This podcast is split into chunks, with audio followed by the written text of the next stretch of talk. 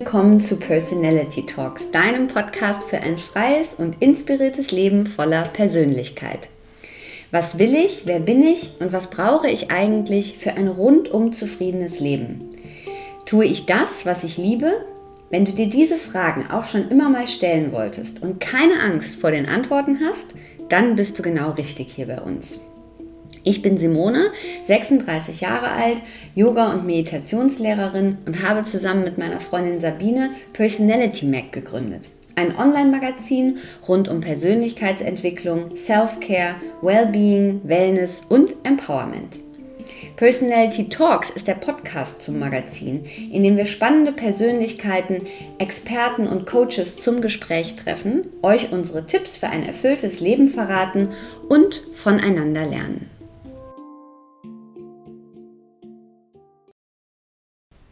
Mein heutiger Gast ist die wunderbare Beata Koriot. Beata ist Atem- und Bewusstseinstrainerin, Yogalehrerin, Autorin des Buches Goodbye Stress, Expertin für Stressmanagement und Podcast-Host. Sie hat die Yoga-Studios Lord Vishnus Couch mitgegründet und die Yoga Conference Germany ins Leben gerufen. Sie ist Mutter von drei Kindern und ihr Lebensmotto lautet, wenn es keine Freude macht, dann ändere es. Wir sprechen über ihr bewegendes Buch. Wir klären, warum wir Stress sagen und Angst meinen und wie wir Stress besser begegnen können. Beata erzählt von ihren eigenen Erfahrungen, ihrem eigenen Weg nach einem Schicksalsschlag und über ihre unbändige Freude dem Leben gegenüber. Wir sprechen über den Körper, über den Atem, über Yoga und natürlich über neurogenes Zittern. Beata reist mit. Sie lässt einen zur Ruhe kommen und ich finde, man könnte ihr noch viel länger zuhören. Viel Freude mit dem Gespräch. Herzlich willkommen im Podcast Beata Koriot. Hallo. Beata, ich freue mich ganz besonders, äh, dass du da bist. Ich habe vor etwas längerer Zeit dein äh, Buch gelesen, Goodbye Stress, und dann habe ich es für diesen Podcast äh, jetzt nochmal äh, rausgeholt und durchgearbeitet, weil das ja das Thema unserer aktuellen Ausgabe ist äh, und bin wieder an vielen Stellen hängen geblieben und habe mal wieder gemerkt, äh, es ist total gut, wenn man Bücher auch zweimal liest. Und meine erste Frage ist tatsächlich, wenn du jemandem das Phänomen Stress erklärst, der sich so zum allerersten Mal damit auseinandersetzt und so irgendwie sich vielleicht noch gar nicht Gedanken darum gemacht hat, wie erklärst du, was es ist? Ja, das ist ganz interessant, weil ich glaube, das Erste, was mir gerade einfällt, ist, dass ich selber gar nicht weiß, was das überhaupt sein soll, dieser Stress. Ähm, denn jeder meint etwas anderes damit. Ne, es gibt ja unendlich viele Definitionen. Für mich ist so, wenn ich ins Restaurant gehe und mich entscheiden muss, was ich essen soll, das ist schon Stress für mich. Ähm, jeder versteht etwas anderes darunter und deswegen sage ich immer, lass uns doch mal schauen, was das in dir bewirkt, in deinem Körper bewirkt. Lass uns das doch mal greifen. Wir tragen das ja so gerne, so wenn ich richtig viel Stress in meinem Leben habe, ähm, dann äh, bin ich auch ganz wichtig und äh, wir tragen das wie so eine wie so eine Auszeichnung oft auf unserer Brust. Und äh, du hörst es wirklich, wenn du wenn du dich mal drauf ähm, fokussierst, dann redet jeder von Stress, aber ich glaube tatsächlich, jeder meint etwas anderes. Wie so eine Chimäre, wie so ein, wie so ein Zauberhut und dann holen wir da irgendwas raus. Und äh, mich interessiert dann wirklich genauer, ähm, was macht es mit dir? Ähm, und dann schauen wir in den Körper hinein und dann sehen wir, dass das meistens ein Gedanke ist, der diesen Stress auslöst. Stress ist erstmal nur ein Gedanke. Wenn ich diesem Gedanken Glauben schenke, erzeugt er etwas in meinem Körper, ein Gefühl, eine Emotion und letztendlich eine Körperempfindung. Und damit können wir arbeiten. Ne, und meistens, ich, ich sage das ganz gerne und sehr provokant, wer Stress sagt, meint Angst. Meistens und das ist hat, nämlich eine Angst darunter. Äh, das hat mich ja total gepackt. Ich glaube, das war damals auch der Trigger, weshalb ich das Buch gekauft habe, weil ich diesen Satz auch, äh, das, das schreibst du ja auch auf deiner Website, wer Stress sagt, meint Angst und dafür bin ich eine Expertin. Und das hat mich damals auch so total gezogen, weil ich dachte, ja, ist es so, ist es so mit dem Stress? Ach, verrückt.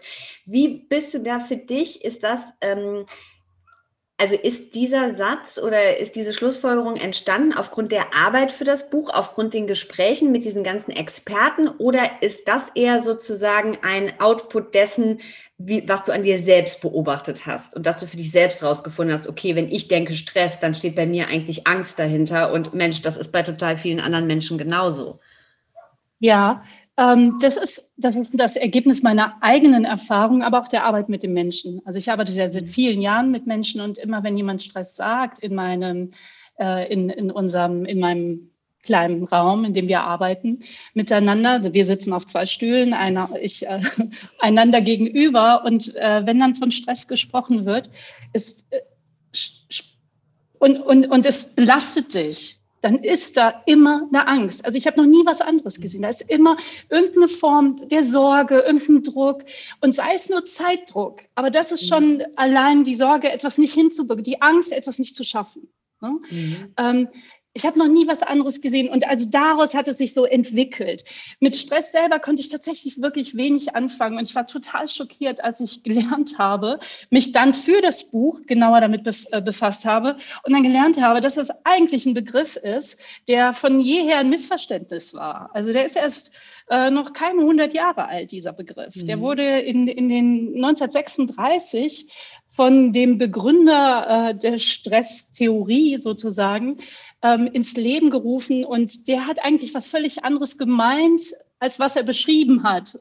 Ähm, und zwar meinte er das, was im, ähm, was im Inneren des Körpers passiert. Aber der ist ähm, und, und nicht das, was von außen auf einen Körper wirkt. Ne? Mhm. Und ich unterhalte mich eben viel auch mit HirnforscherInnen und mhm. äh, Medit MeditationsforscherInnen. Und ähm, die beste, eigentlich die beste Definition von Stress, die ich gehört habe, ist ähm, von, von Britta Hölzel. Und die sagte nämlich, äh, Stress ist das Gefühl, dass die Ressourcen, die mir zur Verfügung stehen, nicht ausreichen. Ne? Stress ist also erstmal nur ein Gefühl. Ne? Das fand ich so wichtig. Es ist schön, dass du das sagst, weil das genau äh, der zweite Punkt gewesen wäre, das, was ich mir auch rausgeschrieben habe äh, aus ja. dem Buch, ihre Definition, also dieses Gefühl, und dann passt das ja so toll mit dem zusammen, wie du nachher auch arbeitest auf diesen drei Ebenen, aber auch wie sie das definiert, da hat man direkt so ein bisschen was, was anklingt. Und was ich aber auch sehr spannend finde, ist, dass du ja auch in dem Buch sagst, ist es eigentlich so ein Narrativ geworden, ne? Also ist dieses Stressding so ein Narrativ geworden, das sich einfach nur durchgesetzt hat und wo alle so dann sich so ein bisschen aufgesetzt haben. Ähm, gibt es, jetzt hast du dich ja sehr tief damit auseinandergesetzt, wenn du, ähm, und die tiefe Auseinandersetzung heißt ja nicht, dass du überhaupt gar keinen Stress mehr empfindest oder dich selten sozusagen gestresst fühlst, aber wie ist das bei dir? Also hast du für dich sozusagen rausgefunden, das und das versetzt mich in Stress, aber ich kann trotzdem immer bei mir bleiben, trotzdem fließt alles sozusagen normal oder hast du auch noch diese extrem, ich sage das Extremsituationen, wo du merkst, okay, da bin ich wieder voll, setze ich wieder voll drauf an? Simone, ich habe drei Kinder. natürlich habe ich Stress. also ich ne, also äh, natürlich ähm, ist es eine Belastung, ähm, ein Leben zu haben, ne? mit, mit Kindern, mit Unternehmen, mit, mit Eltern, mit ähm, äh, das ganz normale Leben, ähm, was es äh, und, und seine, seine Herausforderungen, die es mit sich bringt. Natürlich ja. reagiere ich auch und im, immer wieder mal, aber ich mhm. kann wirklich sagen, dass ich sehr, dass es mir im Prinzip sehr schnell bewusst wird und mhm. ich relativ schnell aussteigen kann. Mhm. Und when the shit hits the fan, ähm, das sagte mein Yogalehrer immer, was machst du, wenn die Kacke wirklich am Dampfen ist? When the shit hits the fan, dann glaube ich, kann ich, bin ich sehr stabil und kann sehr mhm. ruhig bleiben. Also kann wirklich mhm. da sein und, und ich merke an mir, äh, das, das kann ich so sagen, es ist jetzt nicht, äh, es ist einfach so. Ähm, ich merke an mir, dass ich nicht so sehr in, in, so, ähm, in so Hamsterräder gerate, in so Problemschleifen, dass, dass, mhm. dass, ne, sondern ich kann mich ganz gut bei mir halten. Aber natürlich werde ich regelmäßig getriggert. Mhm berührt in irgendeiner Form. Und Dinge, äh, also ich, ich empfinde Emotionen und Emotionen sind natürlich wichtig, weil sie eine Handlungsanweisung für uns sind. Dass wir nämlich uns um uns selber kümmern. So. Mhm. Ne? Deswegen ja.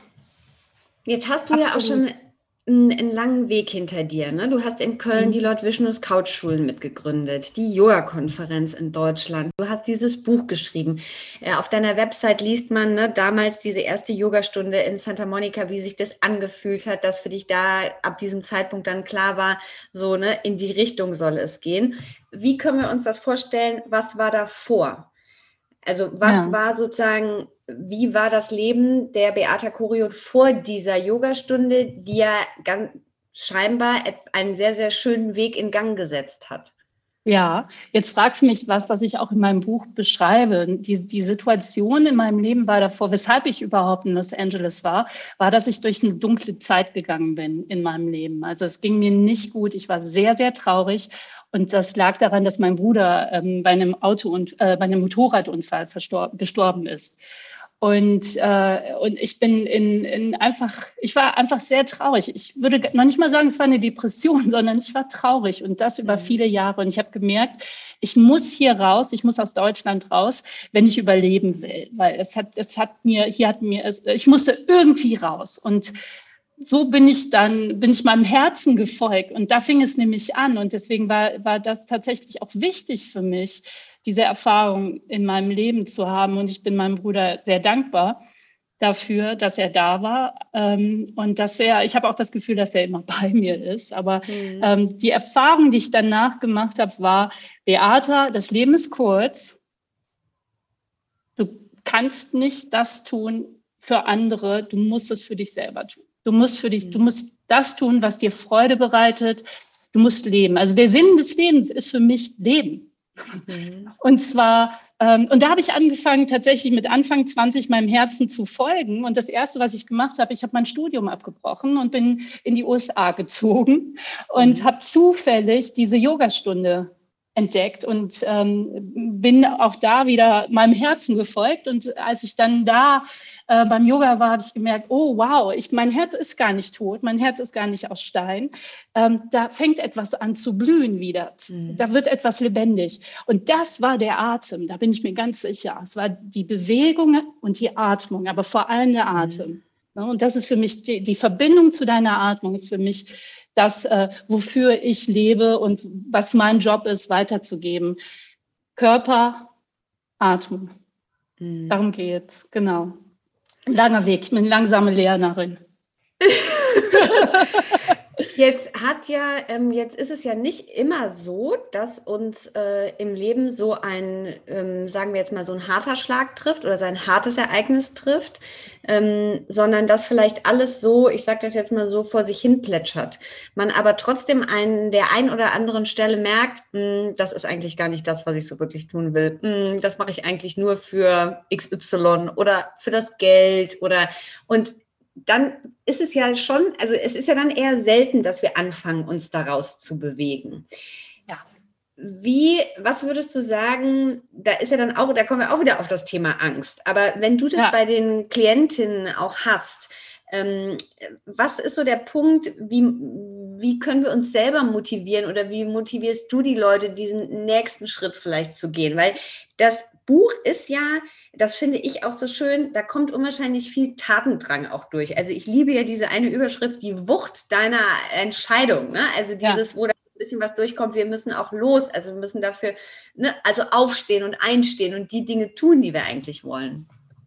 Simone, ich, ich kenne das so gut und es passiert mir häufig diese, diese Situation, dass ich mit Menschen da sitze, die etwas verändern wollen, aber nicht wirklich. Oder mhm. die, die Angst vor Veränderungen haben, mhm. weil es vermeintlich sicher ist, das, was sie leben oder wie sie leben. Und mhm. wie ich sie motiviere, ist dann wirklich zu sagen, Schatz, das ist nicht die Generalprobe für dein Leben. Das hier ist dein Leben. Ne, wie mhm. viele Leben denkst du, hast du? Ne, das, ist, mhm. das hier ist dein Leben. Und ähm, für mich geht es darum, also mein Lebensmotto ist, wenn es keinen Spaß macht, dann ändere es. Verändere es. Also es ist mhm. erstmal versuche vielleicht den Spaß oder die Freude darin zu finden. Ich glaube, da bin ich ziemlich gut drin in Freude und das hat viel mit dieser, äh, mit diesem Tatendrang zu tun. Ich, ähm, ich habe eine, ja, ich habe eine ganz tiefe Freude in mir, die ich nie verloren habe, auch in diesen dunklen Zeiten nicht. Mhm. Und ähm, das ist so, so, so etwas, was ich, glaube ich, mitgeben kann meinem Gegenüber oder wo, ja, wo wir uns gegenseitig ähm, anfeuern können. Aber ja, die, äh, es geht mir dann darum zu schauen, was kannst du erstmal in diesem Leben tun? Wie kannst du, wie kannst du, A, musst du dich selbst erstmal kennenlernen. Musst du wissen, was du wirklich willst. Oft wissen wir das ja gar nicht wir haben, wir arbeiten auf einer, auf einer etwas höheren Ebene und sehen nur das, was wir haben sollten vielleicht, ne, oder was man, man meint haben zu wollen. Aber darunter ist es vielleicht viel einfacher, als wir denken und viel leichter. Und ähm, also diese Selbsterkenntnis ist für mich die Basis, ein Bewusstsein dafür schaffen, was willst du denn wirklich, Schatz? Ne, was ist es mhm. denn? Was brauchst du denn wirklich gerade? Und dann zu gucken, kann ich das in dem Setting, in dem ich lebe, in dem ich arbeite, kann ich das bekommen in diesem Setting? Wird das befriedigt in diesem Umfeld? Ähm, sind das die richtigen Menschen? Ist das, der, ist das der richtige Raum, in dem ich arbeite? Und, ähm, und dann geht man halt Schritt für Schritt. Man kann kleine Schritte machen, wenn man den großen noch nicht gehen will und einfach sagt so, und jetzt mache ich es mhm. anders. Ne? Mhm. So. Ähm, wenn du, das ist, kommt auch im Buch drin vor, und das fand ich auch nochmal ganz spannend, dieses, ähm, also zum einen, wie ist es bei dir in deiner Arbeit? Also die Leute kommen in die, äh, in die Praxis oder in deinen Raum äh, und sind gestresst. Sind die meisten sich äh, bewusst darüber, ich lebe eigentlich die ganze Zeit in so einem Dauerpegel von Stress oder ist es eher so ein, naja, es haben ja alle Stress. Also sowas hört man ja auch oft ne, in dem Zusammenhang. Das, aber es ist ja normal. Also ich habe ja ein Kind, ich habe eine Familie oder mehrere Kinder und naja, und also es sind doch alle gestresst. Wie gehst ja. du mit denen sozusagen, äh, wie gehst du mit denen auch eine Schicht tiefer? Also sich tatsächlich da gezielt auseinanderzusetzen und zu schauen, warum mache ich das denn eigentlich alles? Warum tue ich mir das denn eigentlich alles an? Ja, also der erste Schritt ist mal zu schauen, wonach sehnt sich dein Herz? Du kommst ja aus einem gewissen Grund zu mir. Ne? Du kommst mhm. dann, weil du etwas willst. Und das Interessante ist, es, die meisten Menschen, die sehnen sich so sehr nach Entspannung. Ich, fand, ich finde das, ich frage immer, ich arbeite mit sehr vielen Leuten, auch in großen Gruppen, äh, und ich frage immer, was ist das, wonach sehnt sich dein Herz? Ne? Und ganz oft ist es so Entspannung. und ich denke mir immer, was? This is it, das ist, was du willst, Entspannung. Und äh, es, ist, es, es, bricht mir manchmal das Herz, weil es ja, einfach nur Entspannung ist. Ne? Mhm. Und, ähm, und die, diese Ausrichtung in Richtung Entspannung, die ist schon, die ist wesentlich. Ne? Das ist das mhm. Erste, mhm. was, was, wir, was wir feststellen. Was ist es, was du willst? Wonach sehnst du dich? Was brauchst du in deinem Leben? Ja, und dann schauen wir. Und dann wird man sich meistens bewusst, dass vieles, was ich tue oder vieles, was ich denke, mhm. ähm, sehr viel zu, zu dem beiträgt, dass ich nicht entspannen kann. Ne? Mhm.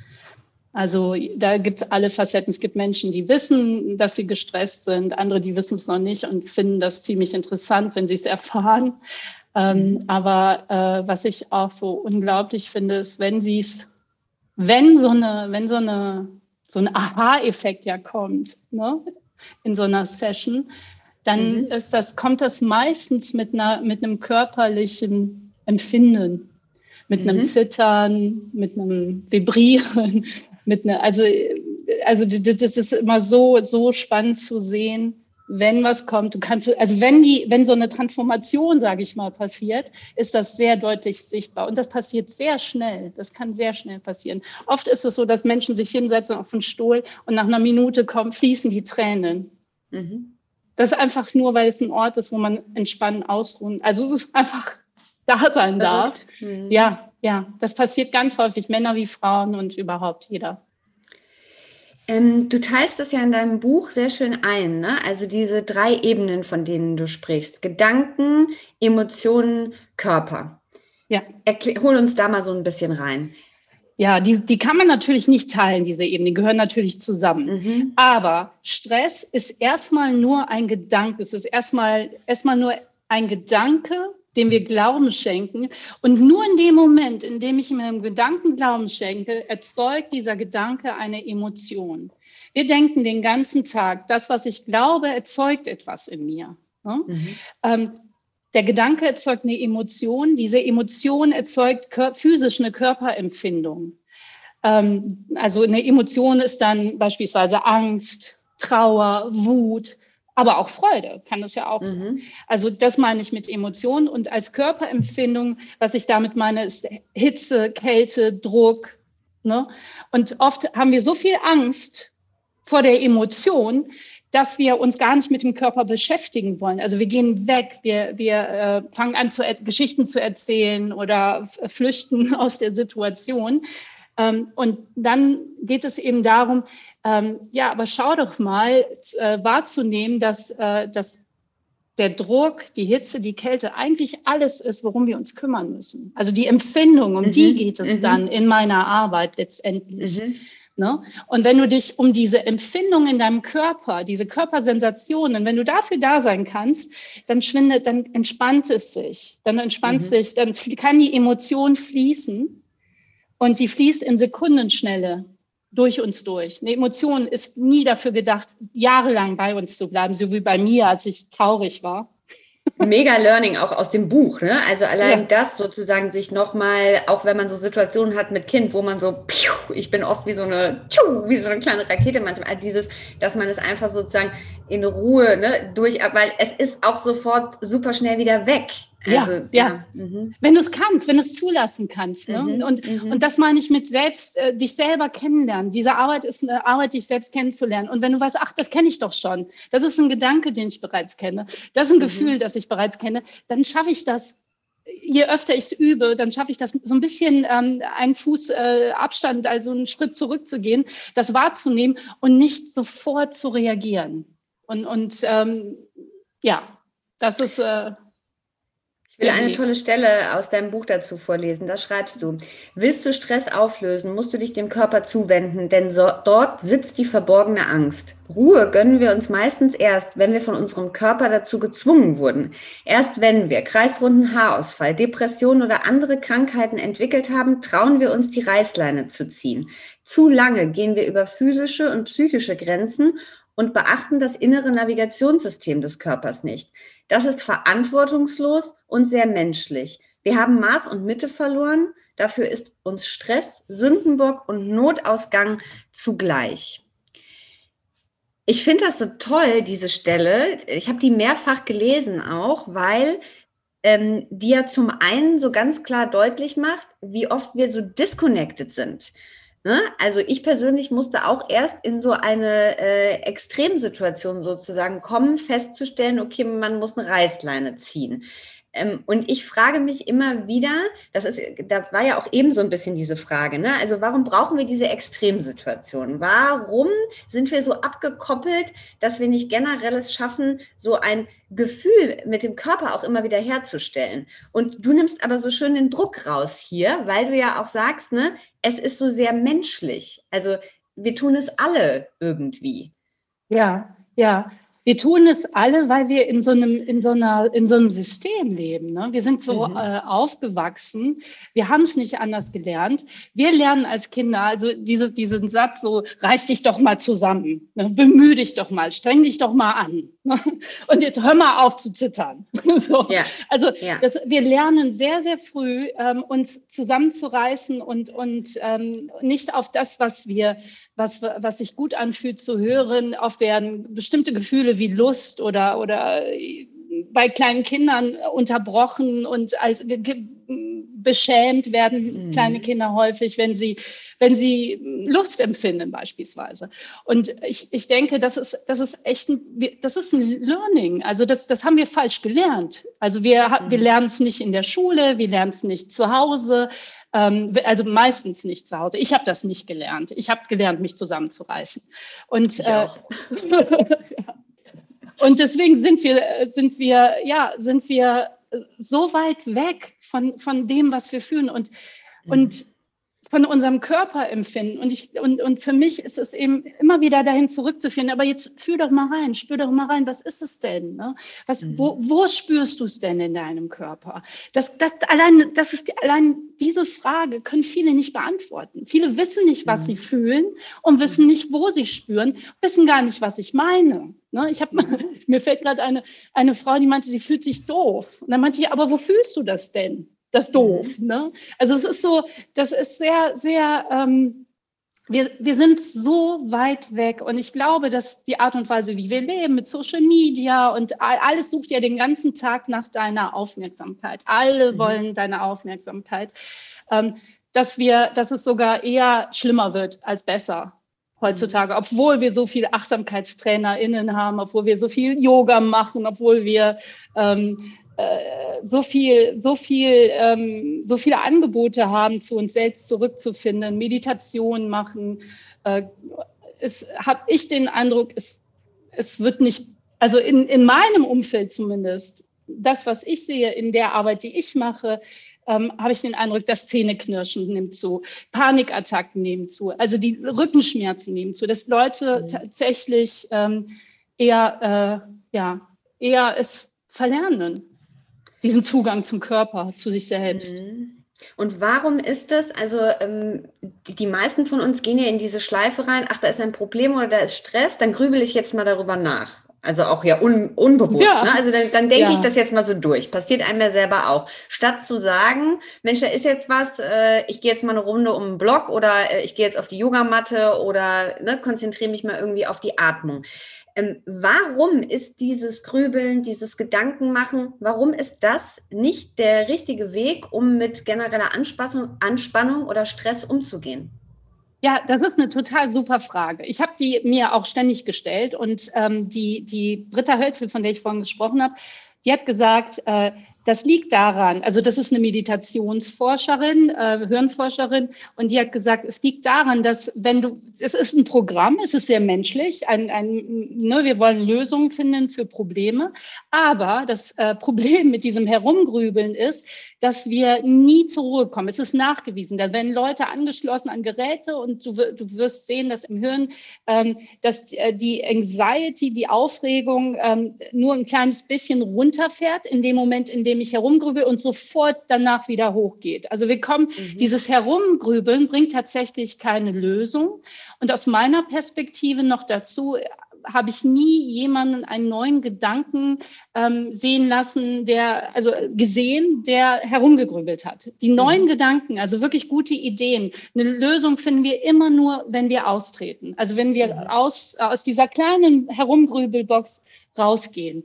Und, aber die ist so verführerisch. Die ist ein bisschen wie so Heroin. Ne? Wir, wir mhm. schießen, da, da, kennen wir uns aus es, und wir meinen, ne, es, es, hilft und wir finden ja Lösungen. Nein, findest du nicht, ganz sicher nicht. Du findest die mhm. Lösung in dem Moment, vielleicht braucht es auch gar keine Lösung, in dem Moment, in dem du austritt, also eine mhm. Pause mhm. machst, eben Sport machst, in den Wald gehst, schwimmen gehst, dich äh, duschen gehst. Viele haben ja die mhm. besten Ideen in der Dusche. Ja, also dieses ewige Herumgrübeln bringt von keiner Seite etwas. Mhm. Es, es macht Sinn, einfach zu sagen, so stopp, ich kümmere mich morgen drum und jetzt schlafe ich erstmal eine Runde. Jetzt kann man ja bei dir sagen, du bist ja über ähm, die Bewegung des Körpers, also im Yoga, dann irgendwann einen Step weitergegangen und hast dieses große Instrument Atem entdeckt. Ja. Wenn man das, du berichtigst mich, ne, wenn das äh, falsch ist von der Reihenfolge her. Aber ähm, und was, warum ist der Atem so immens wichtig, auch in diesem Zusammenhang eben mit Stressempfinden und mit Stresswahrnehmung? Ja, ähm, der Atem ist das Wichtigste überhaupt für mich, weil, ähm, also erstmal ganz simpel ausgedrückt, wenn du entspannt weiteratmen kannst, egal was dir passiert, Egal, also wenn da ist eine Situation, die etwas in dir auslöst und du atmest entspannt weiter, dann wird, gibst du deinem Hirn das Signal, dass du sicher bist. Und dann, dann, dann musst du dich nicht mit, der, mit, mit, den, mit dem, was es normalerweise in uns auslöst, hinterher beschäftigen. Also ich sag mal so, eine Tür knallt hinter uns zu und wir erschrecken uns, machen, ne, wir halten den Atem an, der Körper spannt sich an das Normalste in der Welt wäre danach, also entspannt tief und frei weiterzuatmen, ein wenig zu zittern und diese, diese, diese, diesen Schock wieder zu entladen.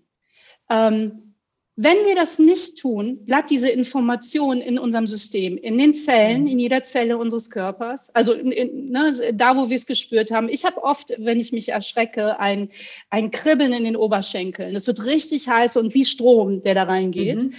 Und ich weiß, das ist der Moment, in dem mein Körper wieder Information, also etwas Angst gespeichert hat. Dann mhm. weiß ich, dann ist mein Job wieder dafür zu sorgen, dass ich das entladen kann, dass ich das loslassen kann.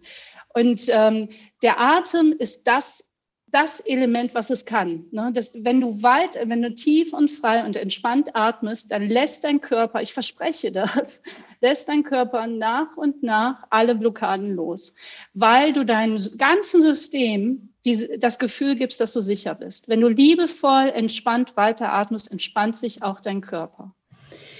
Also da nochmal reingehen, wenn du das bei dir merkst oder jetzt auch die ähm, HörerInnen an einer gewissen Körperstelle sozusagen, dass wir da, dass da wieder Information gespeichert wird oder da geht es hin, dann gehst du sozusagen in dem Moment danach oder wann auch immer, gibst du dir die Zeit und widmest dich sozusagen, indem du dich hinlegst und tief atmest, auf diese Körperstelle konzentrierst. Das ist der Weg sozusagen, wie du da die Spannung wieder abfließen lässt.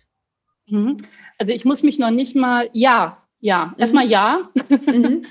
Das ist, was ich mache. Grundsätzlich ist, ähm, ist Atmen ähm, und äh, ich mache das auch in, gerne in Verbindung mit Yoga, weil das Geniale am Yoga ist ja, dass du dich bewegst und in, egal in welche Situation du dich reinbegibst, mhm. egal in welche Position du dich reinbegibst, du lernst darin zu atmen. Ne, das ist für mhm. mich das beste Training fürs Leben. Egal in welcher Situation du bist, du, du atmest einfach entspannt weiter und bist trotzdem da für, mhm. für das, äh, was dran ist. Ja, und äh, ich finde es total wichtig, wenn du Anstrengung, wenn du eine Anspannung, wenn du Stress in deinem System hast und du merkst es, dass du dafür sorgst, dass es, äh, dass es aus deinem Körper schwindet. Und das kann das kann die Atemarbeit sehr gut. Das kann aber auch beispielsweise eine Massage oder in die Sauna. Also mhm. das, was dir gut tut, was dir, was mhm. dich entspannen lässt. Und da weiß jeder, hat jeder sein eigenes Rezept. Aber es ist so wichtig, dass du dich entspannst und, und wirklich weiter atmest. Manchmal kommen auch Emotionen ja hoch, ne, wenn wir uns mhm. danach hinlegen. Und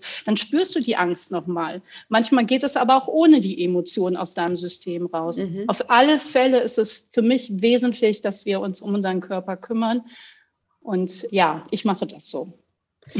Wenn wir eine Stelle haben, wo es immer wieder hingeht, mhm. äh, mein Beispiel Nacken. So. Ja, super. Können wir, glaubst du, dass wir das, also wird das immer die Stelle sein, weil das nun mal einfach, jeder hat so seine Körperstelle, wo wir eben ne, das spüren und dann könnte man sagen, okay, so, wenn Simone es merkt, da, da zwickt es im Nacken, dann ist das ihr Zeichen für, jetzt sich dem mal ein bisschen mehr hingeben, bisschen äh, sozusagen ähm, bisschen Power und Energie rausnehmen? Oder glaubst du, dass wir sogar das ganz verändern können? Also, dass es nicht mehr diese eine Stelle gibt, die sich sozusagen immer wieder meldet. Also ist da eine gespeicherte Information, die wir komplett auflösen können? Ich glaube, wir können es komplett auflösen. Das braucht aber viel, viel Bewusstseins- und Körper- und Atemarbeit. Aber ich mhm. glaube das. Ich glaube, über Jahre Mhm. Es, ist kein, es ist ein Prozess. Mhm. Ich glaube, man kann es auflösen. Mhm. Dass es diese eine Stelle gar nicht mehr gibt. Ja, irgendwann. Jetzt, wenn der Podcast live geht, rufen Sie alle an. ähm, dann haben wir ja, dann gibt es ja Situationen, äh, eventuell, die uns irgendwann mal getriggert haben. Das beschreibst ja. du ja auch in, de, in, deinem Buch. In deinem Buch ähm, war das sozusagen ähm, ein, äh, ein Verkehrsunfall. Ähm, ne? Oder ja, genau, erzählst du vielleicht erzählst noch ein bisschen was davon, ähm, der immer wieder ja dann auch eine sozusagen eine Triggersituation hergestellt hat. Wie, wie lösen wir das aus? Äh, wie lösen wir das auf? Und wie war das ja. bei dir? Genau, es war nicht nur ein Unfall, es waren ganz viele bei mir. Ich hatte, mhm. ich habe mal gezählt, ich meine, es waren 13 Auffahrunfälle, die ich in meinem Leben hatte tatsächlich mhm. und vor allem als Kind, weil ich habe das im Buch beschrieben, meine Eltern, ähm, ja. also ich komme, ich bin ja in Polen geboren und wir sind jedes Jahr im Sommer nach Polen gefahren und mein Vater, dem war das so wichtig, durchzufahren, die Strecke durchzufahren und sehr häufig auf diesen Strecken hatten wir total Schäden und weiß ich nicht was tatsächlich. Ähm, Jahre, Jahre später also ich, äh, ich beschreibe in dem Buch eine wichtige Situation, an die ich mich erinnert habe. Ähm, und das war äh, nach einem dieser Auffahrunfälle mit Totalschaden bin ich ausgestiegen aus dem Auto und habe gezittert am ganzen Leib. Und meine Mutter ist gekommen und hat gesagt, hör auf damit. Und ich habe mhm. aufgehört zu zittern. Mhm. 100 Jahre später, ähm, ich bin erwachsen und mache, habe an einem Seminar äh, teilgenommen bei David Buccelli, der das neurogene Zittern in die ähm, ähm, bekannt gemacht hat. Äh, mhm. Äh, habe ich festgestellt, dass dieses Zittern von damals eigentlich eine Antwort war darauf, ähm, diesen Schock, den ich in der Situation erlebt habe, zu entladen aus meinem Körper. Ähm, ich habe das damals nicht zu Ende führen dürfen, weil meine Mutter Angst davor hatte, vor mhm. diesen Zittern. Ne? Die hat das unterbrochen oder ich habe es unterbrochen, nachdem äh, sie gesagt hat, ich soll aufhören. Aber ähm, ich konnte das viele, viele Jahre später weiterführen. Also ich habe, ich habe gemerkt, als ich gezittert habe, und ich habe das sehr, also dieses neurogene Zittern ähm, geübt habe, habe ich das äh, sehr, sehr viel, sehr, sehr lang, sehr intensiv gemacht. Und irgendwann habe ich gemerkt, dass diese, diese, dass da etwas weg war, dass da etwas raus war aus meinem System und, ähm, und ich reagiere heute nicht mehr so, wie ich mein ganzes Leben lang reagiert habe in Auto, auf Autofahrten als Beifahrerin, mhm. war ich nämlich immer sehr, ähm, habe ich immer gedacht, wir machen jetzt einen Unfall. Ne? Ich habe mhm. immer den nächsten Unfall als Beifahrerin, wenn ich hilflos ausgeliefert war sozusagen und ähm, mein Mann ist gefahren, dann habe ich, äh, und der ist ein bisschen zu nah dran an das Auto, was vor mir fuhr, dann habe ich gedacht, äh, jetzt passiert's. Ne, weil ich so, ich habe das so oft kommen sehen in meinem, in meinem, und das Verrückte ist ja, das, was ich mir vorstelle, ähm, das hat denselben Effekt, als würde ich es tatsächlich erleben. Also ich habe diese, diese Unfälle immer wieder rekre rekreiert in meinem mhm. Körper mhm. und, und, und, ähm, und habe die praktisch tausendfach erlebt. Ähm, das Interessante ist, durch diese Körperarbeit, durch dieses neurogene Zittern, ähm, über das wir wahrscheinlich gleich sprechen können, ähm, habe ich das heute nicht mehr. Ich reagiere nicht mehr so in, in, ähm, auf Autofahrten als Beifahrerin. Und das war für mich, für mich persönlich, der größte Beweis dafür, dass wir so etwas auflösen können. Dass mhm. wir, dass wir und, und das ist aber auch, ähm, mir, mir, ich glaube auch wirklich, dass wir, das, dass wir da bewusst herangehen müssen. Das passiert nicht so mal eben, sondern mhm. wir müssen da echt äh, ein bisschen Energie, äh, Arbeit reingeben. Also wir müssen uns hinlegen, wir müssen uns zittern, wir müssen uns das anschauen, wir müssen äh, uns entspannen können, in unsere Emotionen hinein entspannen können. Ähm, wir müssen es mit, dem, mit der Atmung eben verbinden können. Ich, ich finde es, also es, es passiert nicht mal ebenso, aber ähm, es, ist, äh, es, ist, es kann passieren und äh, deswegen finde ich das so wichtig, dass wir eben Körperarbeit machen. Du bist ähm, über, äh, lass uns über das Zittern sprechen, weil das ja wirklich mhm. etwas ist, was ähm, jeder äh, durchführen kann, was sehr einfach ja ist und was ja eine sehr, sehr große Auswirkung dann hat. Du bist, wie bist du damit in Berührung gekommen? Wie bist du darüber gestolpert? Und wo hast du gemerkt, ja, okay, das ist ein ganz, ganz wichtiger Bestandteil sozusagen für die Arbeit, die ich bereits schon leiste und sozusagen ein Bestandteil, der hinzukommen sollte? Ja, also ich, seit ich diese Arbeit mache, auch schon vorher, ähm, als ich äh, nur Yoga unterrichtet habe, seit ich mhm. diese Atem-Stressarbeit mache, meinte ich gerade, mhm. aber auch schon viel früher habe ich gemerkt, dass Menschen, wenn die sich entspannen, dann zittern die. Ich habe das immer und immer wieder gesehen. Ne? Du, äh, du, Menschen entspannen sich, sie atmen verbunden und dann passiert etwas in uns, dass, dass Stellen, die, die zu waren, die, die, äh, die Schmerzen hatten, ähm, sich lösen, auflösen und, und, und dann geht das immer raus mit einem Zittern. Ich habe das immer mhm. wieder gesehen. Das Verrückte für mich war, ähm, eine, eine Klientin von mir und auch eine Freundin von mir, die hat mir von diesem neurogenen Zittern und David Burcelli erzählt. Mhm. Und ich mhm. habe gedacht, das ist totaler Quatsch. Und dann sind wir hin zu diesem Workshop. Ne? Und ich konnte es nicht glauben, weil ich habe gedacht, mein Gott, guck mal, ich mache doch schon seit 25 oder wie vielen Jahren Körperarbeit. Ähm, ich müsste, ich würde das doch wissen, wenn es da etwas gäbe, was wir an- und ausschalten können, sozusagen, ähm, und was dann den Körper äh, entlädt. Ne? Das, würd, das würden wir doch wissen, das, würde, das würden wir alle kennen. Das kann nicht sein, dass es etwas gibt und keiner kennt es.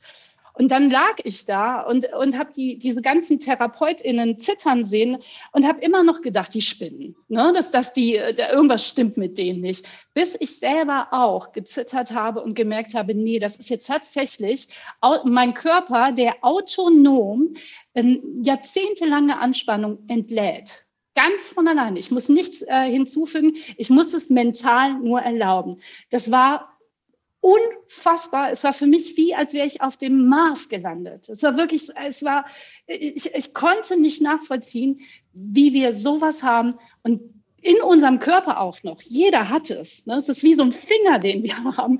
Und, und alle tun so, als wäre es nicht da. Also als, als, als hätten wir es nicht. Und ähm, deswegen habe ich dieses Buch geschrieben, ne? weil, ich, mhm. weil es mir so wichtig war, dass mehr Leute äh, das Lernen. Und mittlerweile mache ich viele Ausbildungen und ähm, trainiere auch Ärzte darin und andere mhm. Trainer, und, um, um eben dieses Zittern in die Welt zu bringen, weil ich finde, das gehört in unser Leben. Und es gibt ja, es gibt, geht ein ganz großer Fokus auch, finde ich, dahin, auch in dem Gespräch und auch wenn man das Buch liest, wie wichtig dieses Wissen darum ist. Denn das, was deine Mutter gemacht hat, so, das wird ja kein Einzelfall gewesen sein. Ne? Also, dass wir äh, verschiedene Dinge, wie der Körper reagiert, also sowohl bei uns selbst als auch bei Kindern, äh, verschiedene Dinge nicht wissen und das dann unterbrechen und uns gar nicht klar ist, was wir eventuell damit auslösen können. Ähm, und dieses intuitive, also der Körper weiß eigentlich, wenn etwas los ist, welche Bewegung er machen muss oder welche genau. Form, ne, wie er sich sozusagen, wie er das auflösen kann. Was glaubst du, das ist auch, ich stelle immer so oft die Frage nach dem Warum und dem Grund, weil mich das selber so interessiert, aber Warum haben wir das verlernt? Hängt das auch damit zusammen, dass wir reiß dich halt zusammen und zittern nicht und dann ist es so abgespeichert oder es ist diese Gesellschaft und wir müssen uns eigentlich alle mal viel, viel lockerer machen und dann kommen wir wieder in diesen Zustand zurück. Ist es das? Ganz klar, das ist genau, genau das ist es. Wir sind, äh, es ist, dieses Zittern ist ein Zeichen von Angst. Und wir sind, haben ein Problem damit, Angst zu zeigen. Ne? Mhm. Wir haben ein Problem damit, anderen Leuten vermeintliche Schwächen zu zeigen. Und deswegen halten wir, lernen wir von früh auf, das nicht zu zeigen. Ähm, ich, ich weiß, wenn du, ich habe ja vorhin erzählt, ich habe diese drei Kinder und wenn die mhm. weinen, wenn die weinen, dann zittern, Kinder zittern, wenn sie weinen, mhm. ja, mhm. aber und, und versuchen, also und, und versuchen zu atmen und wenn mhm. und häufig, ich weiß nicht, dieses Atmen beim, beim Weinen, du kennst das, das ist diese Ne, mhm. wir halten ganz oft den Atem an. Und mhm. ich halte eben meine Kinder dazu an, dass sie weiter atmen. Die dürfen, die sollen weinen, natürlich, ne, sollen das spüren. Mhm. Weil dieses Anhalten ist, ist eben ein äh, Aufhören zu spüren. Ne? Mhm. Und, und ähm, wir haben das tatsächlich, ich glaube wirklich nie richtig, wir haben es nicht gelernt. Wir, haben, wir mhm. sind anders aufgewachsen. Wir sind, wir, äh, ja, mein Vater hat noch, ist, ist im Krieg geboren. Ne? Der hat noch, mhm. ist ganz anders aufgewachsen. Also das mhm. ist so, mhm. ähm, ich, ich, glaube tatsächlich, es ist eine Lernsache. Es ist, es hat was mit, auch mit unseren Schulen zu tun. Wir lernen in den Schulen nicht, ähm, äh, äh also in den meisten Schulen äh, sehr wenig zu unseren Emotionen, zum Ausruhen, zum Pause machen, mhm. zum Entspannen. Wir lernen viel zu Themen, die uns nicht so sehr interessieren und schauen nicht auf jedes einzelne Kind, sondern versuchen irgendwelche Konzepte unseren Kindern aufzusetzen, erzeugen ganz viel Druck. Das ist nicht so leicht, das, das zu mhm. verändern. Ja, aber das, das ist, glaube ich, wenn wir alle uns ein bisschen lockerer machten, ach, wir wären so viel freier. Ähm, eine Frage, die ich noch so ein bisschen habe in diese Richtung ist auch, wenn wir ähm, nochmal auf diese Ausgangs, ähm, auf diesen Ausgangssatz zurückkommen, dass Stress ja eigentlich Angst ist äh, und wir uns damit auseinandersetzen und dann feststellen, okay, da sind tatsächlich Ängste.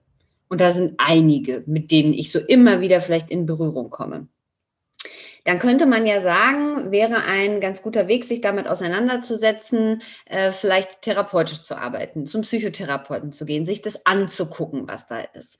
Warum müssen wir den Körper mitnehmen? Also warum ist dieser eine Weg sicher ein äh, total guter, mehrfach erprobter Weg, aber warum ist es mit dieser Arbeit allein nicht getan? Warum brauchen wir den Körper?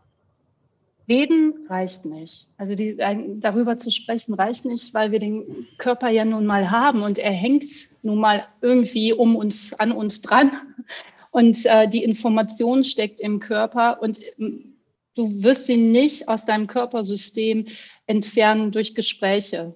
Du wirst äh, was Rationales, äh, äh, eine rationale Erfahrung machen, du wirst ein Muster kennenlernen, aber dann musst du auch irgendwann mal hingehen und, und auch dich um deinen Körper kümmern. Ja, das ist die kurze Antwort. Also der Körper muss mitgenommen werden. Muss mitgenommen werden. Der, ähm, wenn wir, wenn, ähm, gehen wir noch mal kurz auf die, die Mütter mit den vielen Kindern und den Stressimpuls, den wir, den wir merken. Ähm, was ist dein Rat oder dein Tipp, sich da am besten oder bestmöglichsten durchzubewegen, durchzunavigieren?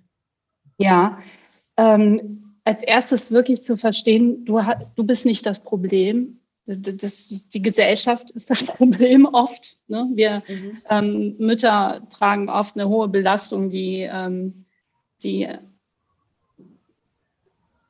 ja, die einfach oft wirklich zu hoch ist, finde ich. Ne? Mhm. Ne? Ähm, äh, und, und wir leben in einem System, in einer Gesellschaft, in der, äh, in, der, äh, in der Mütter echt Schwierigkeiten haben zu arbeiten beispielsweise oder in ihren Job zurückzukehren, wenn sie sich eine Pause genommen haben. Aber also erstmal, du, du bist nicht das Problem. Ne? Das, das Drumherum ist das Problem.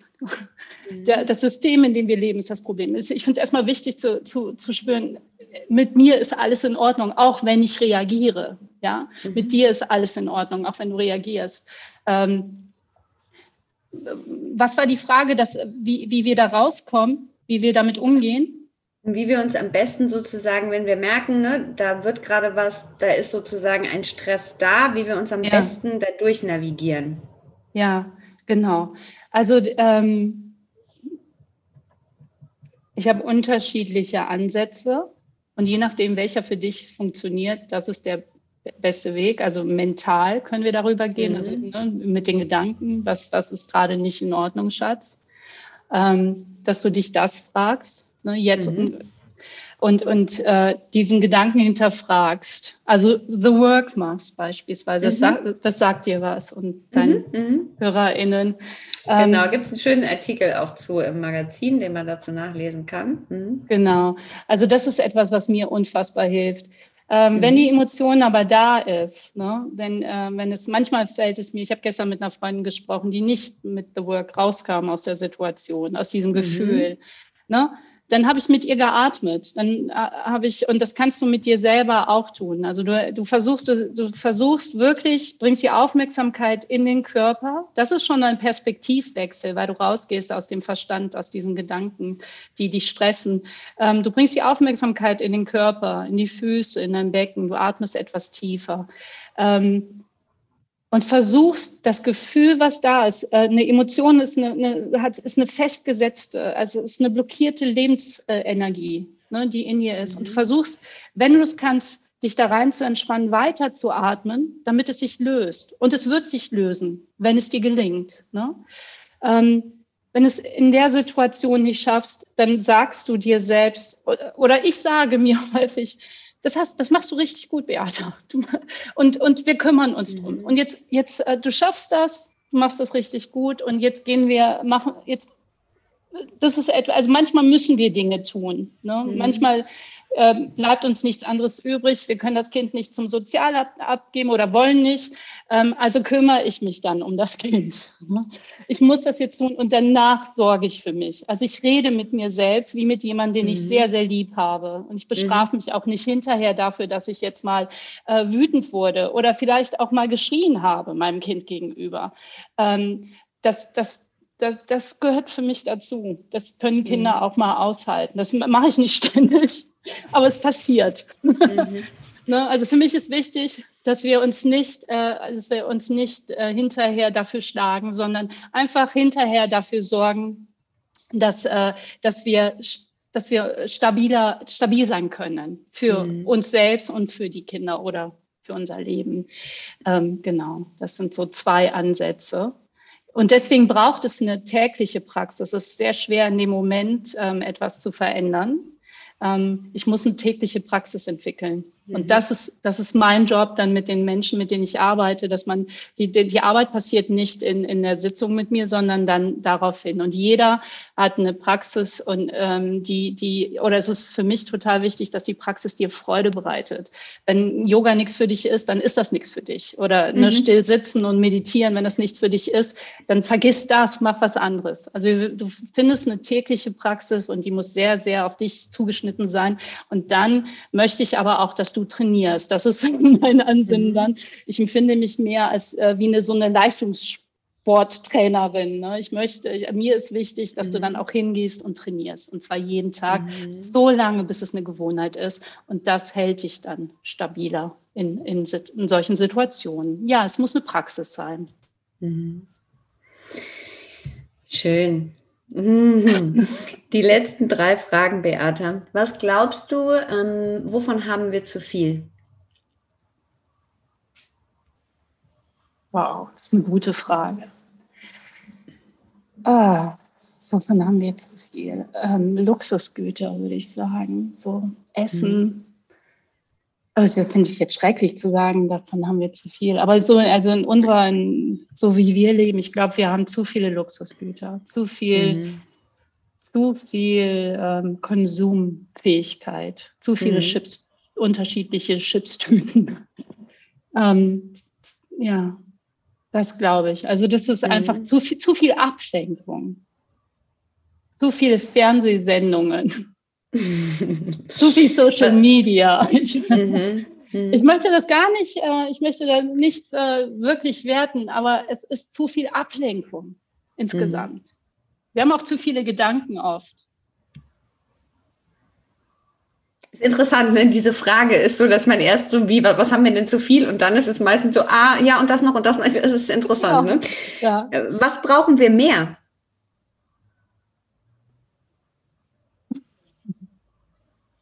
Das erste, was mir kam, ist äh, Freude und Atem.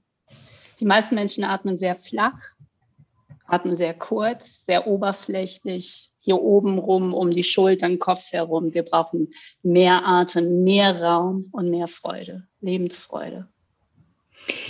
Ich wollte darauf eben auch nochmal eingehen, deshalb ist das schön, dass es jetzt nochmal kommt. Diese, ähm, würdest du sagen, dass deine inhärente Freude, die ja immer da war, trotz dieser vielen Dinge, die du auch erlebt hast, ähm, dass das immer das war, was dich sozusagen hat weiter suchen lassen, weiter ausprobieren, weiter arbeiten lassen, dass es das ist, was sozusagen so dich geführt hat immer wieder?